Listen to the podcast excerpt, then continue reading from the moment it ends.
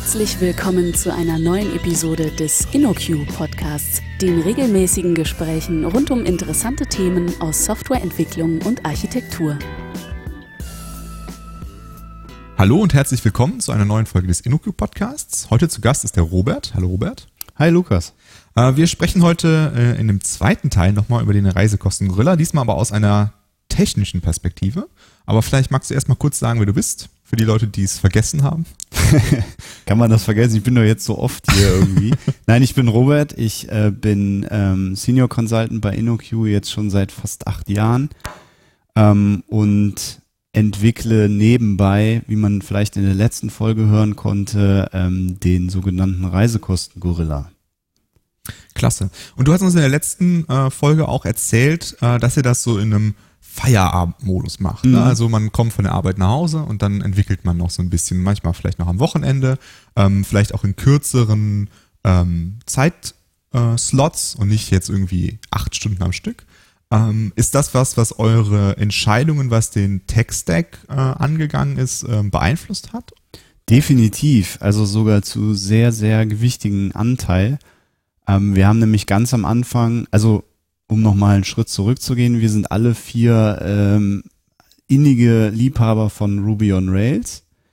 Wir machen da schon äh, etliche Jahre mit, also wirklich sehr lange Jahre mit Projekte erfolgreich und kennen, ich weiß gar nicht, ob ich leider sagen soll, aber es, wir kennen immer noch nichts Vergleichbares. Und mhm. das hören wir auch von vielen Kollegen, die vielleicht gar nicht so hauptsächlich im Rails und Ruby-Umfeld unterwegs sind. Und wir haben ganz am Anfang, als wir uns entschieden haben, den Reisekosten Gorilla zu bauen, haben, ähm, haben wir vereinbart unter uns Vieren, bei uns wird keine Informatiker-Romantik herrschen. Wir ziehen das knallhart mit dem Stack durch, den wir aus unserer Westentasche blind und betrunken und was weiß ich nicht alles beherrschen, weil es eben ultra kostbare Zeit ist, das in seiner Freizeit zu tun oder am Wochenende. Ne?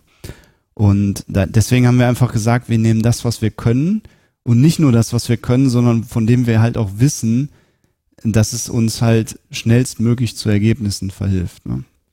Weil wir eben noch gar nicht sagen können, machen wir mit dem, diesem ähm, Projekt jemals ein, ein florierendes Unternehmen, trägt das Geschäftskonzept überhaupt, das wissen wir alles noch gar nicht. Und um das zu beweisen, müssen wir erstmal möglichst schnell entschuldige die, den Begriff, aber etwas auf die Straße bringen. Ne? Mhm. Und da ist die Entscheidung für Rails halt immer noch, wie wir finden, Gold richtig. Okay, also, aber ist es, ist das ein MVP, was ihr entwickelt oder ist das wirklich ein fertiges Produkt? Was ist da euer, euer erstes Ziel gewesen? Hm, also als erstes Ziel ähm, haben wir tatsächlich vorgehabt, ein MVP, also sogenan ein sogenanntes Minimal Viable Product oder Minimum Viable Product ähm, zu entwickeln weil wir nämlich ganz konkret das Excel-Sheet, was bei InnoQ benutzt würde für Reisekostenabrechnung, ablösen wollten. Und das war und das minimale Feature-Set. Ich sollte Ausgaben, Kilometerpauschalen, Verpflegungsmehraufwände in einer besseren Art vielleicht als zeilenweise erfassen können. Und das war's. Mhm. Ich drucke dann einen PDF aus und gebe das in die Buchhaltung. Mhm. Und das war unser MVP. Und da sind jetzt im letzten Jahr, wir bauen jetzt schon ein Jahr an dem Produkt und es ist ja jetzt auch live verfügbar. Man kann das testen kostenlos, 45 Tage. Preise sind auch verfügbar. Ähm, sind wir halt in einem Modus, wo wir halt deutlich über das MVP hinaus geschossen sind. Das war ja auch absolut ähm, berechtigt, weil wir in der Nutzung von InnoQ halt einfach gesehen haben, das passt wie Arsch auf Eimer in Anführungszeichen. Die können, also die circa 100 Mitarbeiter aktuell können da super mitarbeiten. Klar gibt's immer noch extra Wünsche und es gibt auch verschiedene Nutzertypen bei uns. Es gibt halt Beraterkollegen, die extrem viel reisen und es gibt welche, die so gut wie gar nicht reisen oder also und dann gibt's die dazwischen und für die alle muss das halt passen und da war es einfach enorm wertvoll, ähm, Feedback von so vielen Leuten bei der MVP und darüber hinausgehenden Entwicklung zu bekommen. Aber ich glaube, jetzt sind wir etwas abgeschweift. das ist nicht schlimm. Ähm, du hast eben gesagt, für euch war klar, äh, wenn ihr das schnell auf die Straße bringen wollt, dann muss es Rails sein. Und einer der Gründe ist ganz klar, dass ihr damit natürlich am vertrautesten seid. Aber siehst du da auch noch andere Gründe, wo Rails eine Stärke ausspielt, um schnell was fertig zu kriegen? Also ich glaube, äh, Rails bringt halt als sogenanntes Full-Stack-Framework unglaublich viel mit. Wir hatten da ja sogar schon mal eine Podcast-Episode zu, sogar mhm. mit mir, glaube ich. das ist schon so lange her. Ich glaube, das war vor meiner Zeit bei InnoQ. Das kann sein, ja. ähm, es bringt halt einmal unglaublich viel mit, dass man alles sofort benutzen kann. Ne? Also vom ORM-Mapper, egal wie ich zu ORM äh, ORM-Lösungen stehe, aber er ist halt dabei, genau wie eine Asset-Pipeline und such mal in, man kann auch von der Sprockets-basierten Asset-Pipeline halten, was man will, aber such das mal in dem Umfang bei anderen Web-Frameworks. Ne? Mhm. Als Beispiel Express in Node. Es gibt ja, die sehen sich ja viel minimalistischer, noch minimalistischer als vielleicht Sinatra in der Ruby-Welt. Ne? Mhm. Das, eh, das, was ich kenne, was Rails so am nächsten kommt in der Java-Welt, ist halt tatsächlich Play. Mhm.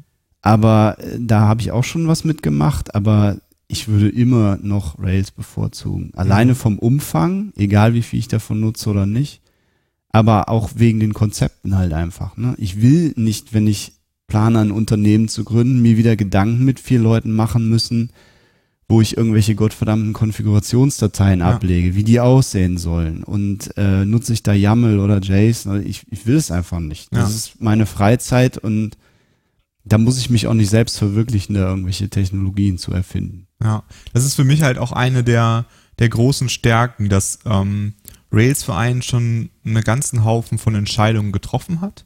Und ähm, bei vielen Sachen hat man halt irgendwie ähm, vielleicht eine Meinung, aber der Kollege, der mit dir am Abend das auch mitentwickelt hat, eine andere Meinung. Aber die ist nicht so stark, dass man jetzt darüber streiten möchte, sondern man nimmt dann mhm. einfach das, was Rails sagt. Und an den Stellen, wo man jetzt wirklich sagt, ich habe das Gefühl, Rails hat da eine falsche Entscheidung getroffen, hat man meistens doch noch irgendwie eine Möglichkeit umzudenken. Nicht an allen Stellen, aber doch an einigen Stellen. Ja, also. schönes Beispiel ist ja jetzt dieser sogenannte Webpacker. Mhm. Ähm, das ist, da haben sie einfach Webpack eingebaut in Rails durch ein externes Gem.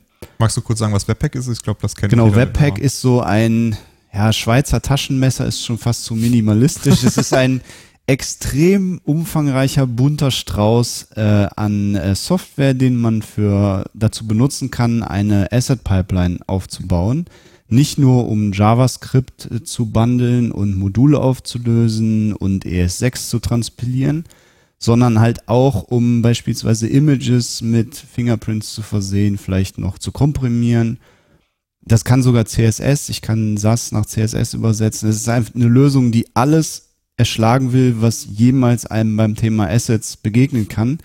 Dementsprechend hyperkomplex ist das auch zu konfigurieren.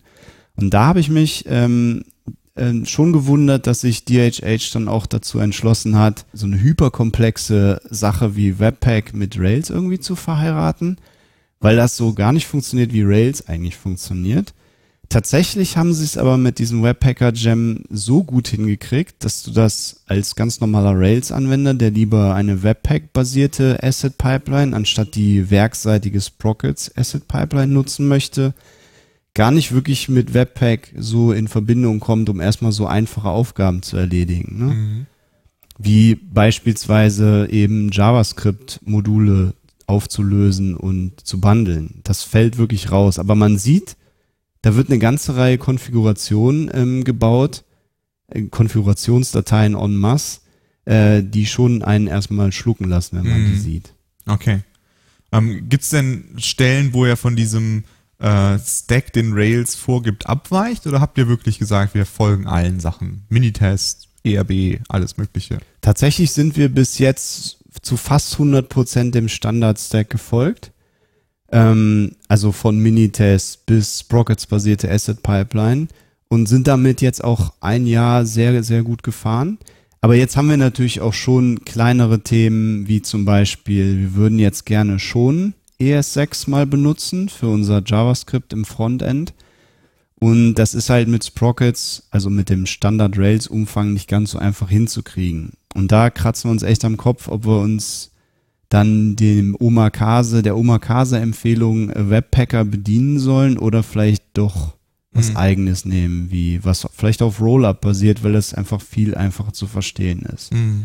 Aber da sind wir noch nicht, aber tatsächlich gibt es da Überlegungen, das zu tun. Auch trotz unserer Vereinbarung am, am Anfang hin entgegenläufig, dass wir knallhart uns an die Standards halten, einfach Mhm. um ja nur Speed zu, Ja. zu haben. Und, und du hast auch am Anfang gesagt, dass ihr am liebsten nur Sachen nehmen wollt, die ihr kennt. Gibt es denn dafür auch Ausnahmen, wo ihr Sachen genommen habt, die ihr vorher nicht benutzt habt? Tatsächlich vom so am Anfang haben wir wirklich ganz stoisch nur das genutzt, was wir ähm, konnten, was wir beherrscht haben. St- Stichwort äh, Standard-Stack.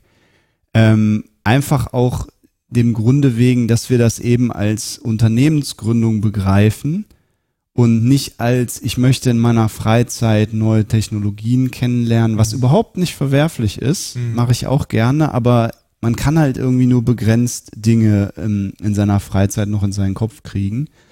Und wir, unser klares Ziel ist halt daraus ein Unternehmen zu entwickeln und nicht irgendwie in unserer Freizeit neue Möglichkeiten kennenzulernen, wie man beispielsweise vom Rails Standard Stack abweicht, welche Mhm. alternativen ORM-Mapper es gibt und so weiter. Aber um auf deine Frage zu antworten, haben wir tatsächlich jetzt ein paar Technologien ins Projekt geholt, die wir persönlich vorher nicht kannten, also nicht ansatzweise so gut wie den Rails Standard Stack ähm, die aber gar nicht so in dem, in dem Gehege spielen, beispielsweise Docker. Docker äh, kannten, also kannten wir vier sehr wenig bis gar nicht. Ähm, was sich aber auch ausgezahlt hat, einfach deswegen, dass wir einfach sehr lange gewartet haben und das so ein bisschen ausgesessen haben, den großen Hype. Und als wir es dann benutzt haben für unser Deployment, war es halt extrem stabil und das hat uns überrascht und uns auch super wenig Zeit eigentlich gekostet. Also ich glaube, da hat sich dieses Aussitzen vielleicht ein bisschen gelohnt. Aber ihr hättet ja auch sagen können, wir machen Heroku zum Beispiel. Ne? Also einfach Ja. geht's Push-Deployment. Ähm, warum habt ihr euch entschieden, da Docker zu nehmen? Weil es eigentlich ja euren Prinzipien widerspricht. Genau, wie, du- wie du vollkommen richtig sagst, ähm, haben wir uns Heroku auch als erstes sogar angeguckt, sind dann aber schnell zu AWS und Beanstalk gekommen. Ähm, Elastic Beanstalk ist ja das Amazon-Pendant zu Heroku so ein bisschen, ne? Also ähm, Plattform as a Service. Und ähm, wir haben es einfach deswegen gemacht, weil ähm, wir das ganz nett fanden und ähm, Amazon halt auch äh, in Deutschland äh, Rechenzentren mittlerweile hat, was für den Betrieb von uns schon wichtig war. Mhm. Ähm, und ein Kollege äh, brachte uns dann darauf, dass äh, Beanstalk mittlerweile auch Docker-Support anbietet, weil eine unserer Sorgen war, auch aus der Heroku-Erfahrung heraus so ein bisschen, dass wenn man sehr schnell Updates fahren will, beispielsweise eine neue Ruby-Version oder sowas, dann ist man schon immer so ein bisschen an den kuratierten Stack von so einem Anbieter wie Heroku oder Beanstalk gebunden. Man kriegt natürlich unglaublich viel geschenkt dadurch, aber man zahlt einen kleinen Preis, dass man mit Updates eben nicht ganz so schnell unterwegs sein kann, sondern erstmal wieder warten muss, bis dieser Stack ein bisschen gepflegt wurde von den Betreuern. Ähm, das war tatsächlich ein Trade-off, den wir dann auch gemacht haben, weil uns das einfach wichtig war. Mhm. Und ähm, ihr habt euch ja für AWS entschieden. Ähm, was, was war da der ausgebende Grund? Also du hast einmal gesagt, ähm, dass sie in Deutschland hosten. Gibt es da noch andere Sachen, warum ihr euch für AWS entschieden habt? Genau, weil AWS einfach unglaublich viel anbietet von dem, was schon da ist. Ne? Ähm, beispielsweise hätte ich natürlich immer selber eine Queue aufsetzen können auf Redis-Basis. Das kann man ja sogar bei Amazon auch. Aber selbst dort haben wir uns dann entschieden, noch einfacher hinzugehen und SQS, also den Simple Queue äh, Service von AWS zu nutzen, weil ich eben noch weniger Arbeit habe Mhm. dadurch. Und ähm, das einfach kostengünstig auch interessant war. Ne? Ja, und eine der Sachen, die du gesagt hattest äh, im Vorgespräch war, ähm, dass das auch so gut mit Beanstalk integriert ist. Magst du das kurz erklären? Genau, ähm, also eine typische, ähm, also in Beanstalk redet man halt von sogenannten Applikationen und jede Applikation kann ein Web und ein Worker-Environment haben, die auch quasi voneinander getrennt sind. Und ähm, wir nutzen das halt, um einmal unsere Web-Anwendung auszuliefern, als auch um unseren Worker zu betreiben, der irgendwelche asynchronen Jobs ausführt für unsere Anwendung, damit die nicht blockiert. Beispielsweise E-Mails verschicken, ähm, Belege handeln, umkonvertieren und sowas halt, ne?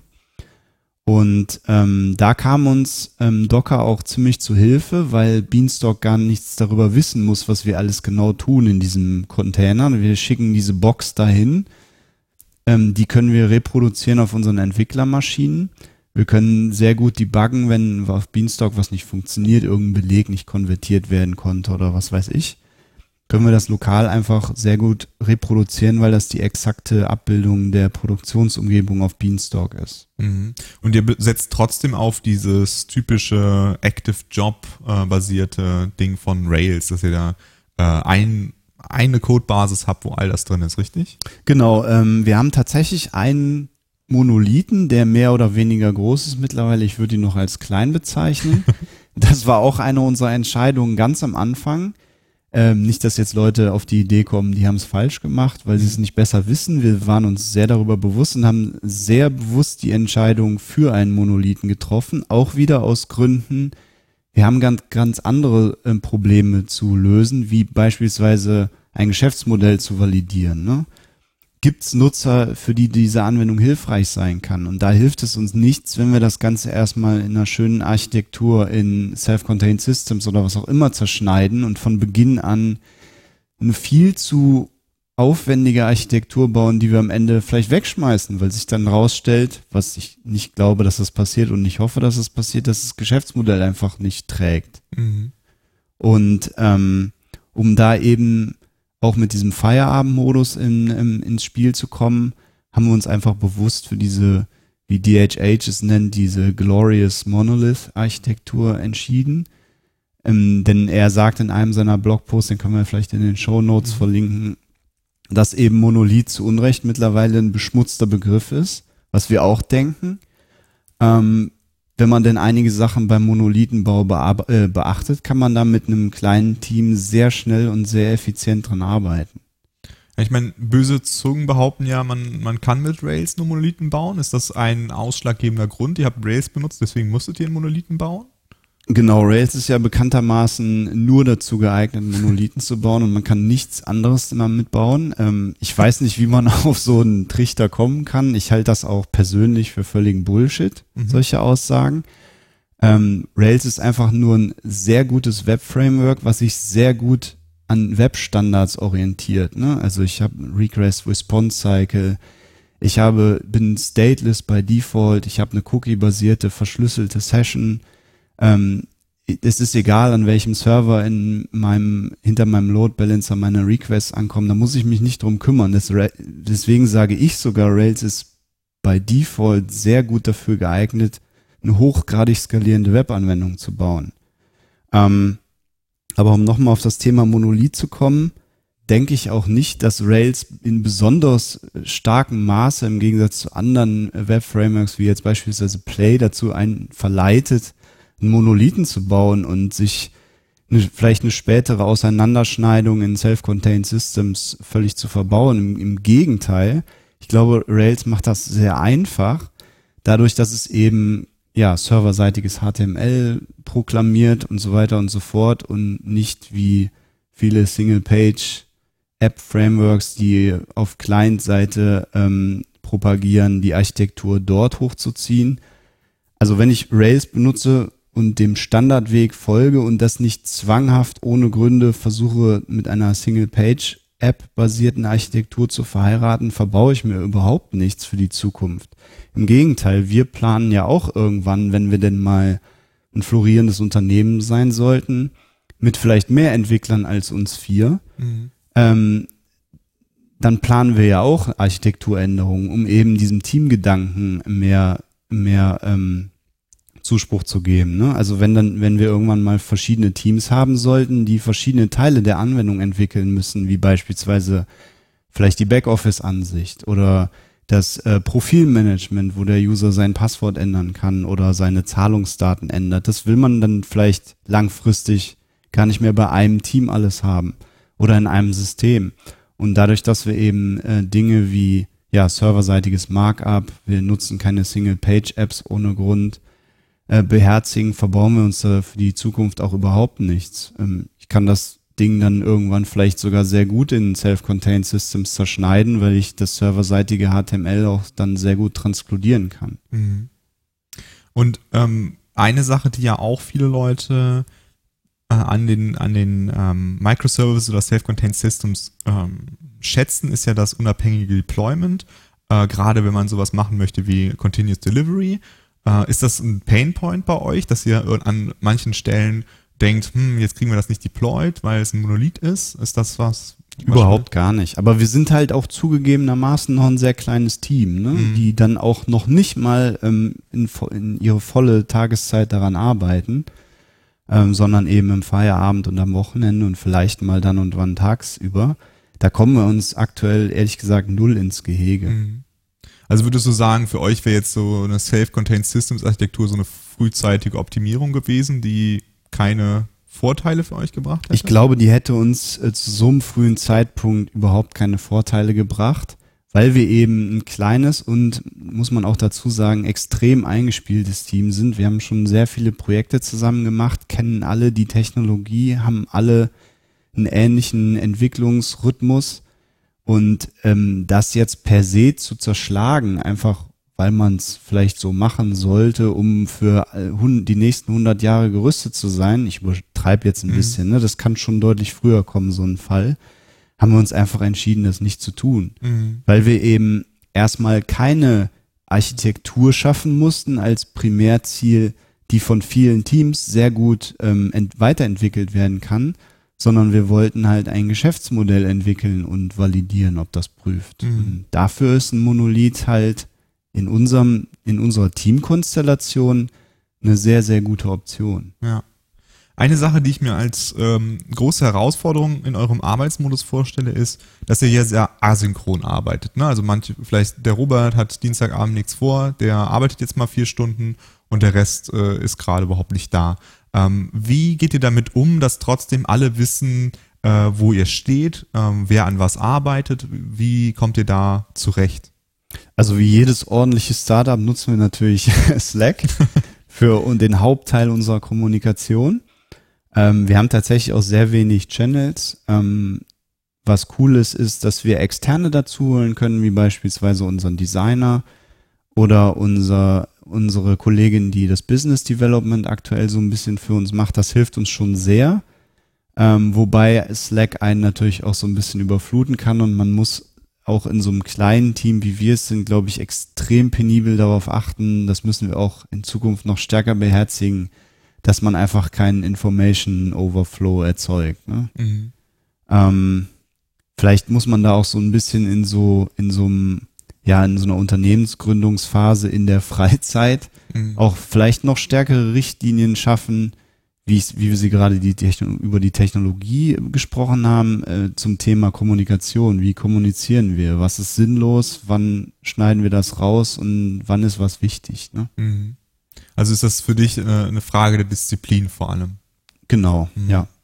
Und ähm, wie, wie funktioniert das, wenn jetzt beispielsweise äh, du ein Feature bauen möchtest, äh, wo vielleicht ein Kollege schon mit angefangen hat, äh, was du aber brauchst, um dein Feature zu bauen? Bist du dann blockiert? Äh, wie, wie geht ihr damit um?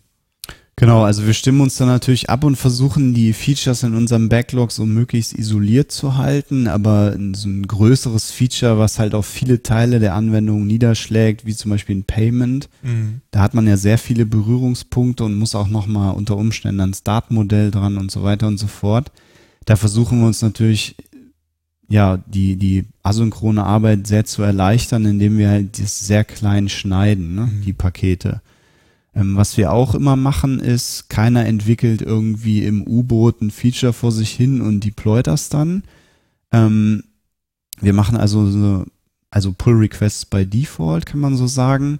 Es sei denn, es sind wirklich kleine Textänderungen auf der mhm. Website oder so, die nicht rechtsrelevant sind oder sowas. Das kann man natürlich immer direkt auf dem Master machen, aber wir haben uns schon angewöhnt, irgendwann äh, Pull Requests zu nutzen zum Standard, sodass mindestens immer vier Augen sich mal ein Feature angeguckt haben. Mhm. Einfach weil auch so eine, wir sind noch keine gigantische Anwendung, aber um einfach auch Wissen stetig zu verteilen. Ne? Mhm. Wir wollen nämlich nicht, dass es irgendwann den bei uns im Team gibt, der sich extrem gut mit dem Payment auskennt oder mhm. der extrem gut sich mit dem User Management auskennt. So schafft man halt so Silos in schon so einem kleinen Team und das sollte man halt tunlichst vermeiden. Mhm. Und wenn es halt um Features geht, ähm, die Niederschlag aufs User Interface haben, beispielsweise ich entwickle neue Formulare oder ähm, was weiß ich, dann ähm, gehen wir tatsächlich auch erstmal, wenn das komplexere Themen sind, mit einem schnellen, leichtgewichtigen Wireframing da dran. Das können wir auch, müssen wir sogar remote machen. Ähm, da gibt's verschiedene Mittel und Wege. Wir haben ein iPad Pro im Einsatz, wo, wo man den Screen ja auch capturen kann und remote übertragen kann. Roman mhm. macht das zum Beispiel. Dann schließen wir uns über Telefon oder Slack in einen Call zusammen. Ähm, Wireframe was, er macht einen Screen Capture und sendet mir den quasi von Köln nach Berlin und mhm. wir können quasi live darüber reden. Es ist immer noch nicht so, als wären wir zusammen in einem Raum, aber das ist die maximale Annäherung an diesem Zustand.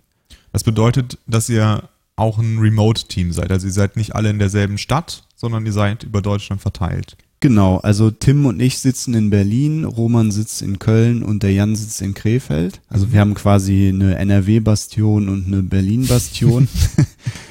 ähm, genau, aber ich glaube, das funktioniert auch sehr gut. Wir machen manchmal äh, Treffen, wenn wir beispielsweise irgendwie ein wichtiges, großes Feature oder einen Meilenstein, den wir erreicht haben, den feiern wir ganz gerne, denn das sollte man auch tun, eben, um nicht in so einem Endlosspur zu enden und gar nicht mehr wahrzunehmen, dass man tatsächlich auch mal einen Erfolg erreicht hat. Ähm, hört sich nach Plattitüde an, aber Erfolge sollte man gerade in dem mhm. Kontext wirklich auch mal einfach feiern. Mhm. Dann schließen wir uns einem, an einem Ort auch zusammen und dann geht's vielleicht auch dann wieder weiter und wir arbeiten im Team vor Ort zusammen an irgendeinem größeren Feature oder wir mhm. machen mal einen Bugmesh, wo wir mit kurzen Abstimmungswegen über den Küchentisch hinweg dann uns quasi abstimmen können, hier, wie war das da, warum tritt der Bug auf und ja. so weiter und so fort. Das sind halt Werkzeuge, um aus dieser Remote-Arbeit auch mal auszubrechen und halt wirklich gebündelt wirklich was wegzuschaffen. Ja. Und von der, von der Teamstruktur her, seid ihr alles Universalisten, die an allem arbeiten können oder seid ihr irgendwie zwei Frontendler, zwei Backendler? Wie, wie ist das auf, seid ihr da aufgestellt? Also wir arbeiten alle am äh, UI als auch am Backend mit. Das ist liegt einfach in unserer Natur. Wir sind alle irgendwie, ich möchte jetzt gar nicht den schlimmen Begriff Full-Stack-Entwickler bemühen, aber wir können das alles. Klar hat der eine oder der andere andere Fokuspunkte, die ja auch saisonal schwanken können. Ne? Ich habe früher sehr viel Backend-Entwicklung gemacht, mache jetzt sehr viel Frontend-Entwicklung. Das wird vielleicht auch mal wieder anders sein. Mhm. Nächstes Jahr, ich weiß es nicht, aber ähm, dadurch, dass man immer so pendelt und auch immer mit allem Berührungspunkte hat, ähm, baut man, glaube ich, auch am besten Wissen auf. Mhm. Das bedeutet auch, dass, dass im Prinzip jeder von euch jedes Ticket übernehmen kann. Klar, mhm. wir, ähm, das ist schon so. Wir haben natürlich Spezialfälle, wie zum Beispiel Illustrationen für die Startseite bauen, mhm. ne? Ähm, oder ein Onboarding illustrieren. Das kann dann wirklich weil uns da einfach auch einfach die Kompetenz fehlt, nur unser Illustrator machen. Mhm. Ne? Ähm, auch zum Thema Animationen. Aber das geht ja halt schon deutlich über die klassische Full-Stack-Entwicklung hinaus, wo ich. Und auch über euch vier genau, hinaus, ne? Ja, definitiv, ja. ja.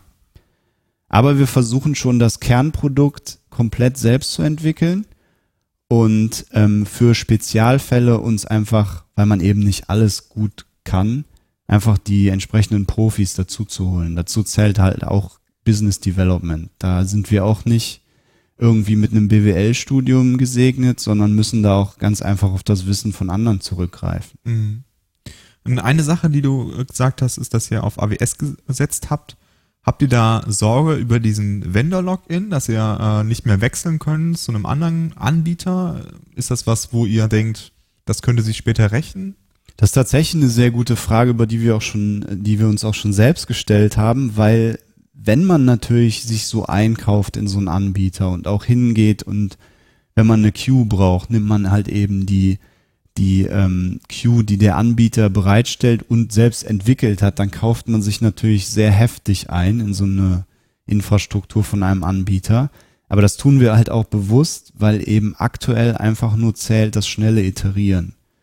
Ähm, uns ist bewusst, dass wir irgendwann wahrscheinlich ein paar Probleme haben sollten, wenn wir von AWS wegziehen müssten, aus welchen Gründen auch immer, die ich auch aktuell überhaupt nicht sehe. Und ich glaube, es ist auch nicht zielführend, eine Anwendung so over zu engineeren, dass die ultra portabel ist und die in jeder Cloud ohne Konfigurationsanpassungen übertrieben formuliert Mhm. laufen kann. Ne? Mhm. Wir versuchen uns schon so ein bisschen an der 12-Factor-App zu orientieren. Ne? Also die Anwendung wird halt über Umgebungsvariablen konfiguriert, loggt nach Standard out und so weiter. Da kann man ja schon bei sehr vielen Anbietern sehr einfach reinkommen. Gerade auch Docker ermöglicht das ja eigentlich noch viel besser heutzutage. Ich bin gar nicht mehr darauf angewiesen, dass der Anbieter, zu dem ich vielleicht umziehen möchte, ein Rails-Stack hat, ne? Mhm. Ein, ein Deployment, was irgendwie Ruby unterstützt. Das braucht den überhaupt nicht mehr zu interessieren, weil ich einfach ihm nur eine Box gebe, die auf einem Port HTTP spricht und Mhm. das war's dann. Ne? Und ich glaube, da wird auch noch sehr viel passieren, was ähm, so Plattform-as-a-Service-Anbieter angeht. Okay, also da, da denkst du, wenn da jetzt der nächste super coole Anbieter kommen sollte, dann könntet ihr immer noch wechseln. Ihr seid nicht so fest verdrahtet, aber ihr seht das nicht als Hauptaugenmerk von euren Entscheidungen. Nee, wir sehen das auf jeden Fall gar nicht als Hauptaugenmerk. Also wir könnten sicher wechseln und es würde etliche Arbeit kosten.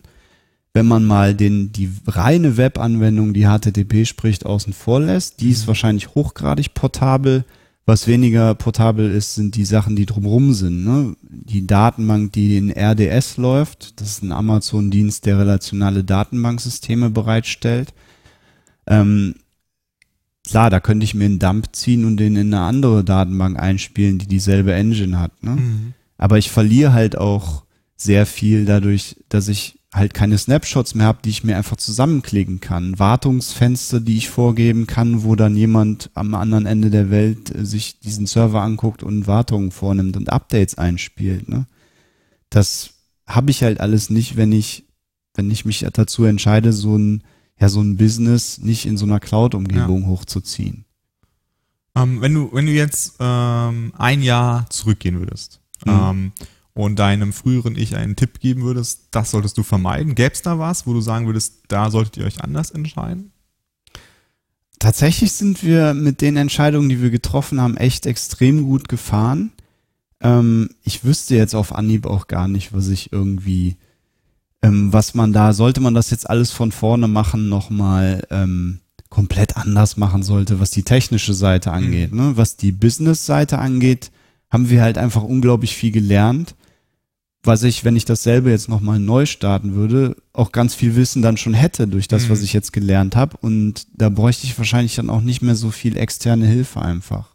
Also sollte ich sowas nochmal machen, dann wüsste ich, habe ich halt diese ganzen Lernerfahrungen, die ich jetzt in diesem Kontext gemacht habe, die ich dann einfach nutzen könnte und vielleicht weniger externen Support bräuchte. Mhm. Okay, zum, zum Abschluss, ähm, welche Sache hast du auf dem Weg entdeckt, wo du gesagt hast, wow, das war eine Überraschung, dass das so cool ist, äh, oder wo du sagst, das sollte man auch mal ausprobieren, äh, weil das einfach eine Sache ist, die dir mehr gebracht hat, als du vielleicht gedacht hast. Das ist eine gute Frage, weil wir eigentlich vereinbart hatten, dass wir stoisch den Weg äh, beschreiten werden, ohne groß uns umzugucken, was links und rechts technologisch so passiert, um eben einfach Geschwindigkeit zu haben ohne Ende. Ähm, tatsächlich hat uns aber eine ähm, Sache extrem überrascht und das ist, ähm, das nutzen wir auch, das ist der CI-Service von GitLab.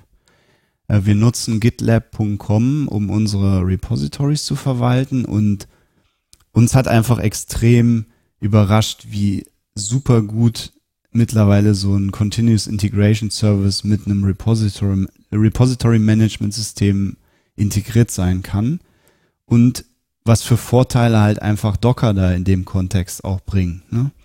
Also ich muss da keinen Jenkins mehr ähm, kaputt installieren, bis ich dann endlich mal meine Anwendung testen kann oder verpacken kann, sondern da muss das CI-System halt auch einfach nichts von wissen, weil es das alles in einem Docker-Container tun kann. Ähm, ich kann durch Do Sachen wie Docker in Docker, da kann einem am Anfang schon mal so ein bisschen schwindlig werden, aber das ist auch extrem praktisch, um so ein CI-System halt einfach auch für den Anbieter, der sowas entwickelt und anbietet, möglichst äh, sauber zu halten, die Architektur, viele Vorteile bieten, wie zum Beispiel, ich erlaube halt den Nutzern meines CI-Systems, dass sie sich ihre Umgebung per Docker zusammenbauen können und dann letzten Endes die eigentliche Anwendung, die da dann nach einem Commit gebaut werden soll, auch nochmal in einem Docker-Container, in diesem CI-Docker-Container halt zu bauen, in eine Registry zu pushen, Tests in diesem Container auszuführen und so weiter und so fort. Also das war schon eine Technologie, ähm, wo wir echt heilfroh sind, dass wir die haben. Und wir haben die sogar erweitert dadurch, dass wir ähm, in unserem AWS-Account EC2-Maschinen haben, die quasi ähm, Build-Slaves in Jenkins-Sprech sind. Bei GitLab nennt man das Runner.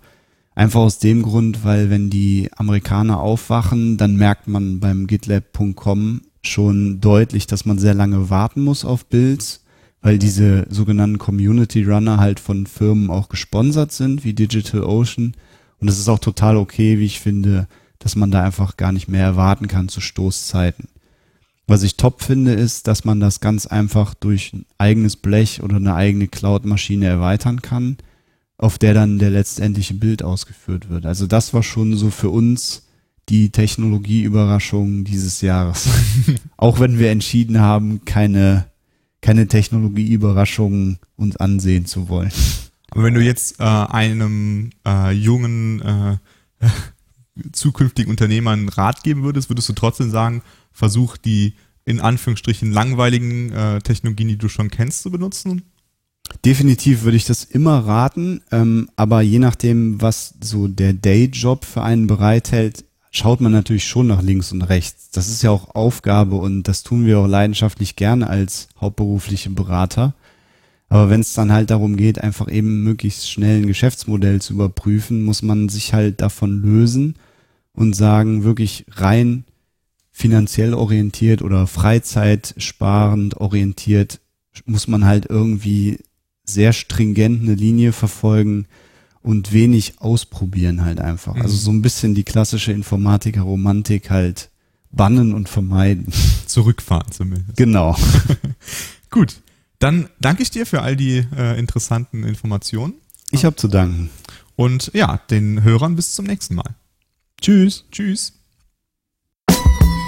Vielen Dank für das Herunterladen und Anhören des InnoQ Podcasts. Mehr Episoden und weitere Informationen finden Sie unter innoq.com/podcast. Wir freuen uns über Feedback, sei es Kritik, Lob oder Vorschläge für zukünftige Episoden, per E-Mail an podcast@innoq.com oder als Kommentar auf der Website.